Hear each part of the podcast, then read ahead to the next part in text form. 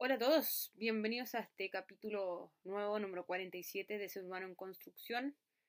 Eh, podríamos casi decir de edición de vacaciones. Em, como pueden ver, todavía ni siquiera me saqué el traje de baño. Vengo llegando de mis vacaciones breves, pero eh, salvaron antes de empezar. Eh, aquí en Chile, este primero de marzo de 2021, comenzaron nuevamente las clases en sistema híbrido, es decir, un poco virtual, un poco presencial eh, un desastre total, digamos las cosas como son desde ya, porque em, todavía no me vacuno. El martes me toca vacunarme contra el COVID y el lunes ya tendría que estar en clase. Por horario no me toca, menos mal. Pero em, tengo que entrar a clase y vacunarme. Cuando debería haber una, una mamá, no, una, un margen de error para que los profes podamos tener eh, la vacuna tenga efecto, la segunda dosis, ni siquiera la primera. Pero bueno, digamos que versión vacaciones, en eso estamos y y aprovechando, descansando los últimos días, pero no por eso vamos a dejar de reflexionar. O sea, la reflexión siempre está. Donde vayamos, al menos donde yo vaya, siempre estoy reflexionando y siempre hay cosas que decir. En todos lados, en todos los países, en todos los lugares y en todos los tiempos. Entonces aprovechamos las redes sociales para esto.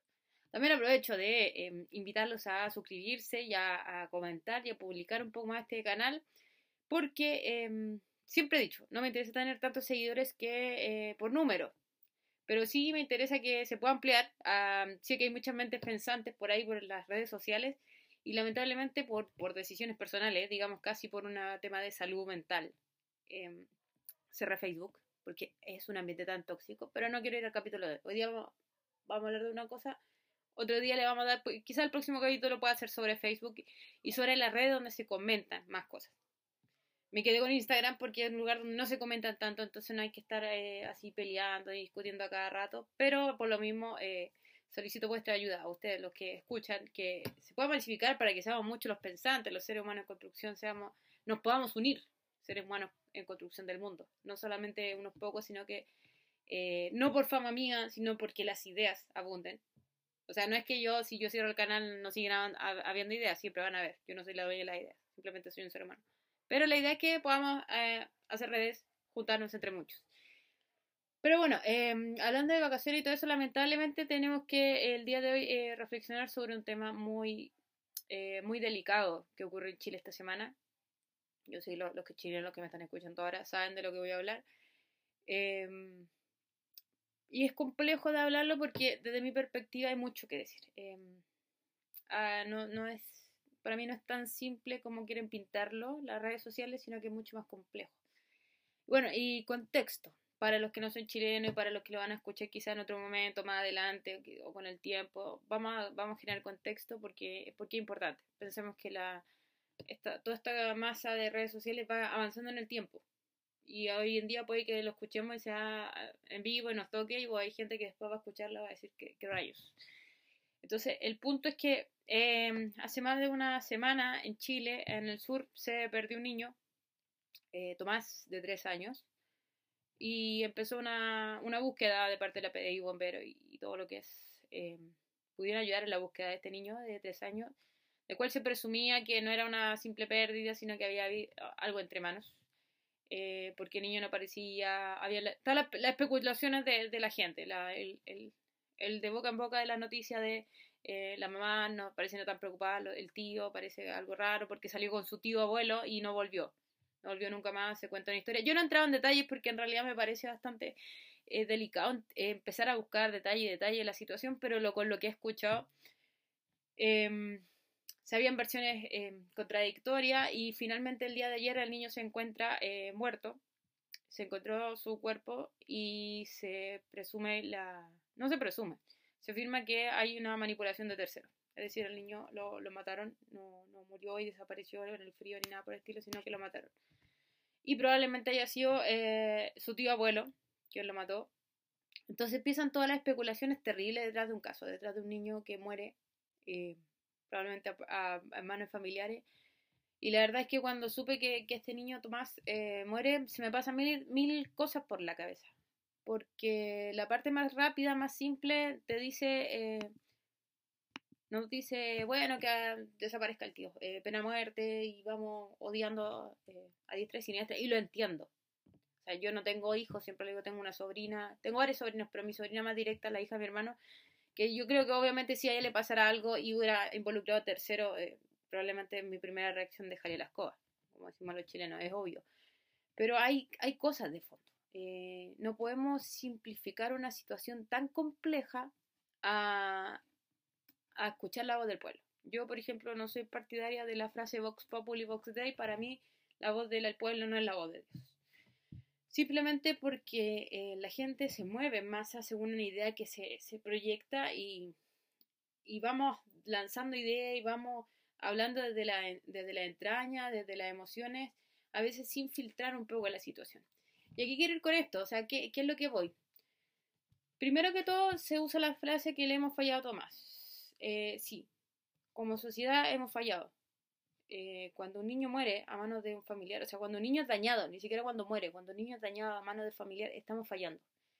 Porque eh, los niños deberíamos proteger. O sea, solo, son la esencia del ser humano en construcción, son, son la raíz, son la semilla del ser humano en construcción. Si nosotros lo somos, yo lo soy con 32 años, gente que me escucha 40, 50, 60, los niños están creciendo y necesitan protección y necesitan no sobreprotección, pero sí un lugar, un, un, espacio donde puedan crecer, puedan desarrollarse y, y, puedan potenciarse. Entonces, cuando un niño se ve dañado y cuando incluso su, existencia es quitada de, de esta tierra, eh, nos surge mucha pregunta, porque mi pregunta es, ¿quién querría o sea, personalmente yo no soy legal de nunca le deseo la muerte a nadie, eh, no creo en la pena de muerte, eh, ni siquiera al tío abuelo de este niño. Em, pero la pregunta que me surge desde lo más inocente que puedo tener en mi ser es cómo se te ocurre matar a alguien. ¿De dónde nace? Obviamente es una pregunta retórica porque los psiquiatras, los psicólogos me pueden dar respuestas científicas. Me pueden decir que esta persona sufre esto o padece esta cosa. Pero si uno hace esta pregunta retórica, ¿qué cabeza nace eh, matar a un niño? O matar a un ser humano cualquiera, ni siquiera un niño, pero matar a un ser humano, ¿qué, cabeza nace? ¿Qué hay por esa cabeza que puedas dañar a un niño? Eh, dentro de las especulaciones que uno ahí discute entre familia y cosas, no sé, se me ocurre, y no, no soy de la pederina, no estoy dando eh, soluciones, sino que estoy pensando, reflexionando, que se trata, se trató todo el tiempo un niño abusado, en cualquier tipo de abuso. Y que ahora como comenzaba a hablar se, necesitaron deshacer de él, algo así, no sé, pero lo que estoy tratando de unir caos a una situación tan, tan terrible, o sea, tan frustrante. Pero este es una sola parte de la situación. ¿Por qué? Porque como sociedad fallamos. Y aquí yo voy a entrar en un tema muy delicado que yo sé que mucha gente puede no estar de acuerdo conmigo y lo entiendo. Pero es que yo no creo en la pena de muerte porque la pena de muerte no soluciona nada. Con matar, por ejemplo, al tío abuelo de, este niño, ¿qué sacamos? ¿Qué solucionamos? No hay justicia. Tomás no va a volver porque matemos al, tío. No es como un sacrificio humano que uno diga, eh, dioses del Olimpo, eh, aquí está el tío, devuelven a Tomasito. Eso no va a pasar. Entonces, eh, no, no creo porque tampoco hay una solución a nivel sociedad. Entonces, me preocupa que como sociedad estemos tan podridos, estemos tan mal. Y me incluyo, a pesar de que no sea parte de, este asunto, incluyo a todos porque estamos mal como sociedad porque nos estamos fallando unos a otros. Estamos fallando, ¿por qué? Y como digo, esto es lo, el conflictivo. Porque alguna vez ese tío abuelo que hoy día fue un que es un asesino probablemente, no se ha comprobado al 100%, pero probablemente sea el asesino, también fue un niño también fue un niño pequeño que alguna vez recibió una mala educación, recibió un mal ambiente, estuvo en un lugar quizás no acogedor, para llegar a transformarse en la persona que se transformó. Entonces, para mí no es tan simple como matemos a los pedófilos, matemos a los homicidas, matemos a... O sea, deshagámonos de lo que es malo porque aquí estamos los buenos. No es tan simple como eso. Porque ¿qué hubiera pasado que si hoy en día todos le prenden vela a Tomasito? Pero el día de mañana ese mismo Tomás se hubiera transformado en un delincuente, o en un psicópata, o en un, sociópata, o en un pedófilo, por las condiciones en las que se estaba criando. ¿Estaríamos prendiéndole vela a, Tomás si se hubiera transformado en un adulto como su tío abuelo?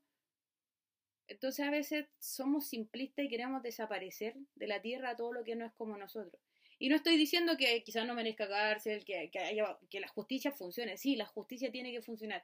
Pero aquí quiero ir con esto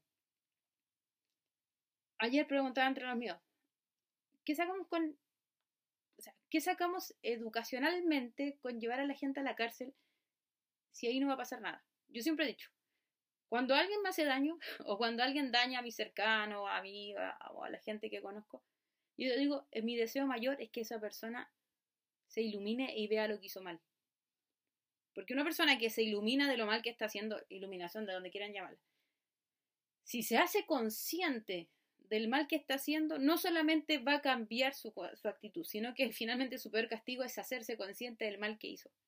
Mientras que las cárceles, las penas de muerte, todas estas cosas no nos llevan a mejorar como sociedad y nos llevan a una casa de brujo impresionante donde queremos desaparecer a todo lo que no es como nosotros. Pero lamentablemente, como vimos en el país de los vivos, claro, si no me pillan haciendo las cosas, no voy a morir. Pero si al otro lo pillan por ser poco vivo, va a tener que morir. Entonces, me parece que este caso nos, transmite y nos interpela como sociedad a ver lo mal que estamos. Son muchas cosas detrás. Es un niño que murió, lamentablemente que murió, pero hay muchas cosas detrás. ¿Por qué? Porque ahora Tomás es una cara visible de los niños que sufren en este país y en todo el mundo. Pero hay muchos que no tienen la cara de Tomás que hoy en día siguen sufriendo, niños del Sename que se van a transformar en próximos delincuentes por, por cómo viven y porque las condiciones dan. Y claro, uno de cuantos puede salir vivo, sale es resiliente y lo logra, pero después va a tener que salir a luchar contra la sociedad misma. Eh, vivimos en una sociedad que, que fallamos. ¿Por qué? Porque, eh, por ejemplo, lo que pasó con las pastillas anticonceptivas en Chile. Tres partidas en falso que hicieron que cuántas mujeres quedaran embarazadas. ¿Cuántos tomacitos van a nacer? De una mala maniobra de un gobierno inepto. Y da lo mismo que en este, que este Bachelet, Piñera, izquierda, derecha, da lo mismo. De gobiernos ineptos que a países tercermundistas nos mandan partidas de pastillas anticonceptivas malas. ¿Cuántos tomacitos van a haber? ¿Cuántos niños maltratados van a existir porque no eran deseados? Entonces no se trata simplemente de matemos a alguien, pena de muerte, se acabó. Como sociedad estamos educando a niños infelices, niños emocionalmente inmaduros, seres que no son en construcción, seres que quieren que sean perfectos de un inicio, pero que todo se resume a pena de muerte o a cárcel. Vivimos una sociedad profundamente violenta, que el que no es como nosotros no sirve, no existe o lo borramos. Pero no se trata de si matan a un niño pena de muerte o vamos a la cárcel, se trata de que como sociedad estamos totalmente fuera de foco. Por eso no creo en la Vox Populi Vox Day.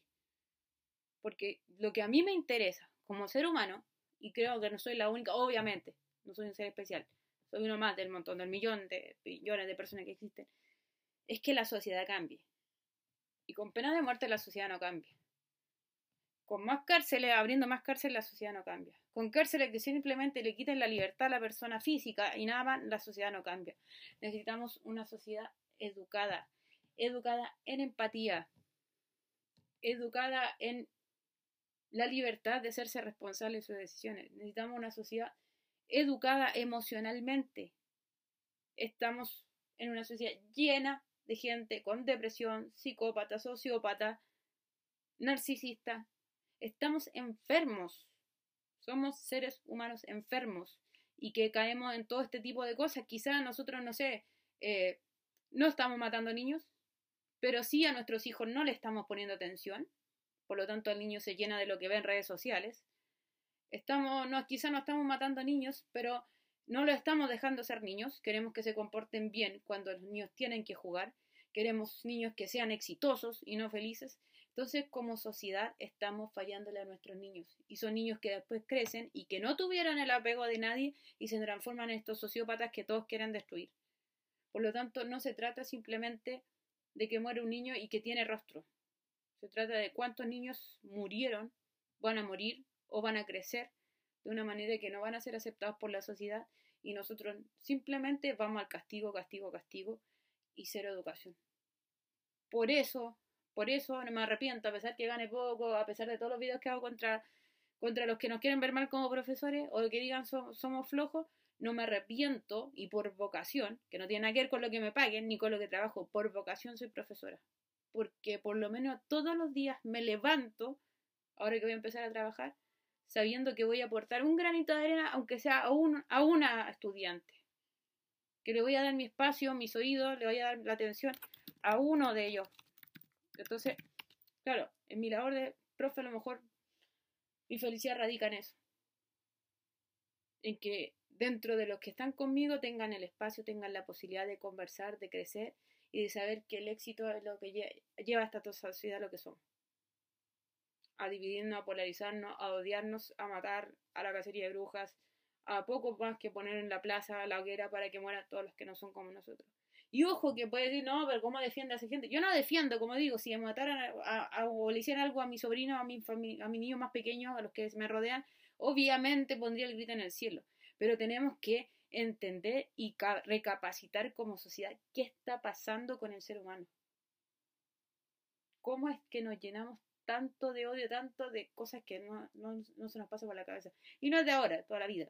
Todo el mundo se ha matado, pero hagamos algo. O sea, tenemos más tecnología, tenemos más avance, más estudio, pero seguimos siendo igual de inhumanos que siempre.